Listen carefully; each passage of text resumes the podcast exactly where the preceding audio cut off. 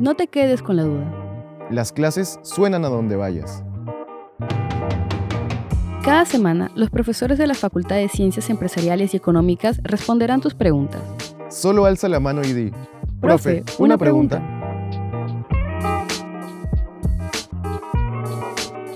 Hoy responde Luis Pretel, profesor de Administración.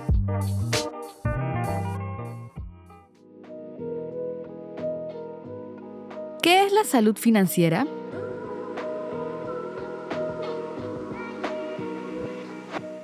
Muchas veces seguramente ustedes han escuchado que el dinero no es lo más importante en la vida. Y si bien concuerdo con esa idea, creo que también es importante resaltar los beneficios que nos trae el tener un orden sobre nuestro dinero.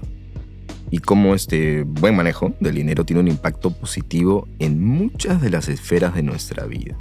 Un control sano de nuestras finanzas puede darnos tres herramientas fundamentales en la vida. En primer lugar, una salud financiera adecuada nos da libertad de poder tomar decisiones con relación a nuestro futuro.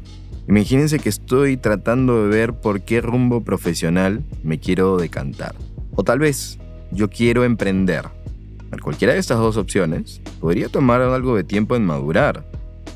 Y en esa línea, de una economía personal sin deudas considerables ni gastos exorbitantes, me permitirá transcurrir ¿no? esta etapa de exploración sin mayor contratiempos, por falta de dinero. A ver, un segundo aspecto fundamental tiene que ver con nuestra salud emocional. Me refiero a que las preocupaciones de dinero muchas veces suelen acarrear en las personas una serie de tensiones, ¿no? Estoy preocupado en no poder cubrir las obligaciones personales y familiares. Por lo tanto, el buen manejo de nuestras finanzas personales contribuye directamente en nuestra calidad de vida. Y un tercer aspecto, fundamental, pero no menos importante, tiene que ver con volvernos prósperos en el futuro, ya que un manejo correcto de nuestras finanzas tiene que ver también con una visión hacia el futuro.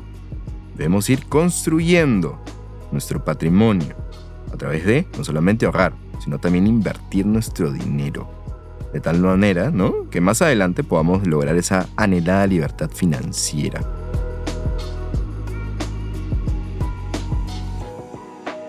¿Cómo puedo lograr tener salud financiera?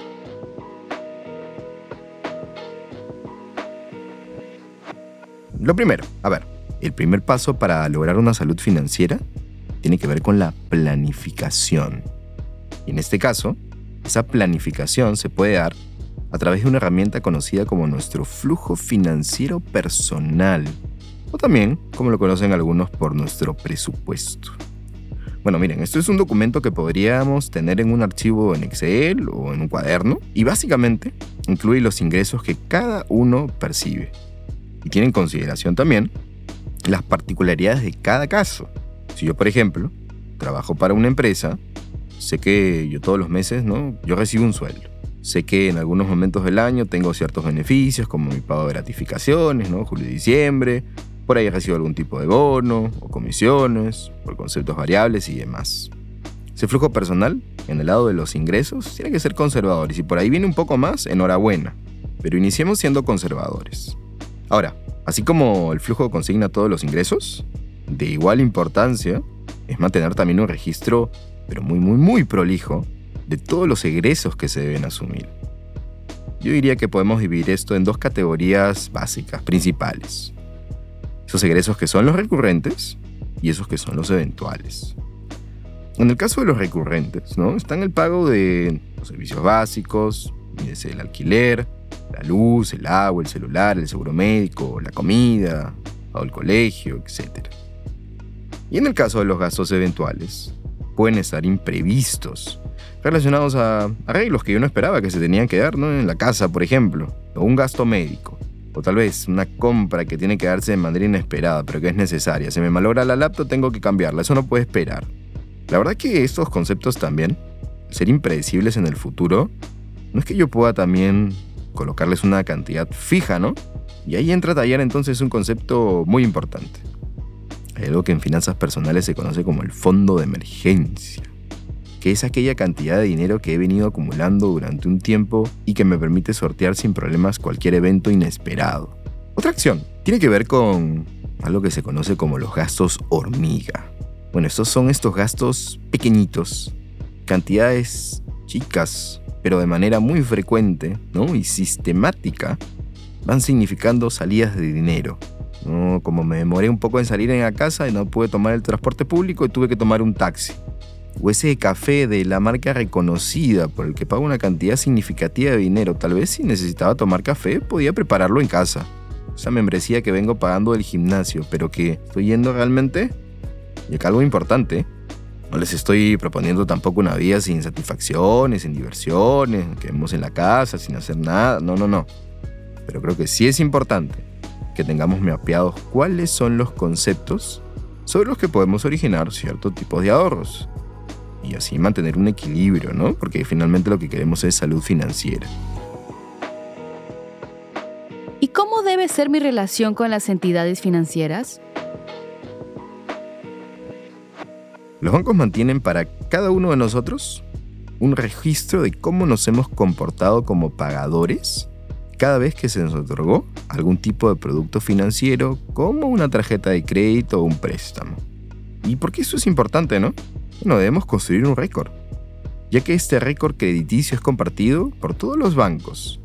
Aquí la clave consiste en construir en el tiempo un récord crediticio sano. Esto, por ejemplo, puede empezarse solicitando una tarjeta de crédito. Es la forma más sencilla, la introductoria.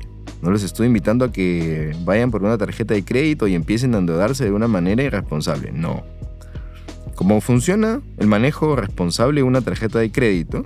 Es que yo voy haciendo compras con ella durante el periodo conocido como facturación. La tarjeta de crédito tiene un periodo de facturación, típicamente es 30 días. Luego, todo lo que he gastado con esa tarjeta en esos 30 días debe pagarse en una fecha en específica. Cuando yo pago en esa fecha en específica, el banco me registra como un buen pagador. Y si empiezo a hacer este ejercicio todos los meses, el banco empieza a confiar más en mí y empieza cada vez a otorgarme más facilidades. Y además, entre los bancos se pasan la voz. Dicen, oye, esta es una persona que tiene un buen récord crediticio, hay que empezar a prestarle, dice el otro banco. Y así sucesivamente. Porque esto es importante, porque es importante construir este récord positivo. Y que más adelante, conforme ustedes vayan creciendo y todos vayamos teniendo mayores necesidades, habrá, por ejemplo, la necesidad de tocarle la puerta a un banco para pedir un crédito hipotecario o pedir un préstamo para ir a estudiar una maestría si nos damos el trabajo de construir con anticipación este récord crediticio, pues el día que necesitamos ese hipotecario o ese préstamo para estudio, todo será más fácil, porque el banco ya me conoce como un buen pagador. Y una razón también, no menor, es que hoy muchas empresas, al momento de contratar, lo que hacen es revisar el historial crediticio de esos potenciales candidatos, porque en buena cuenta, el haber manejado mi salud financiera de una manera adecuada, habla bien de mi comportamiento. ¿Cómo puedo hacer crecer mis finanzas? Empezar a invertir desde jóvenes. Y quiero empezar rompiendo el paradigma de que invertir es una actividad para personas con mucho conocimiento previo. No, eso es una gran mentira.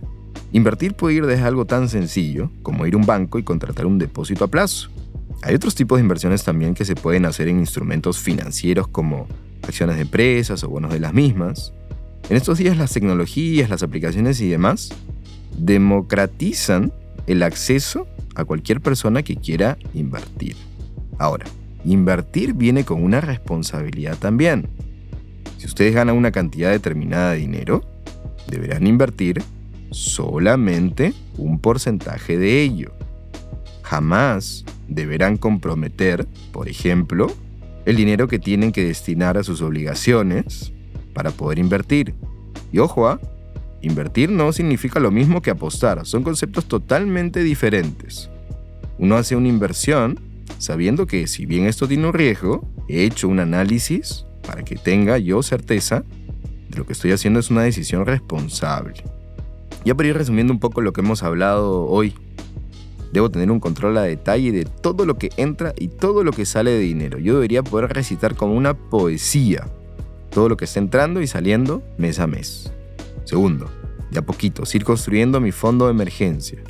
Tal vez nunca lo voy a necesitar, pero siempre es muy importante tenerlo ahí. Luego, identificar y eliminar esos gastos innecesarios, esos gastos hormigas que a poquitos van drenando mi dinero sin que yo me dé cuenta. Y finalmente, reconocer la importancia de invertir con responsabilidad, pensando siempre en mi futuro. Así que, a cuidar nuestras finanzas personales.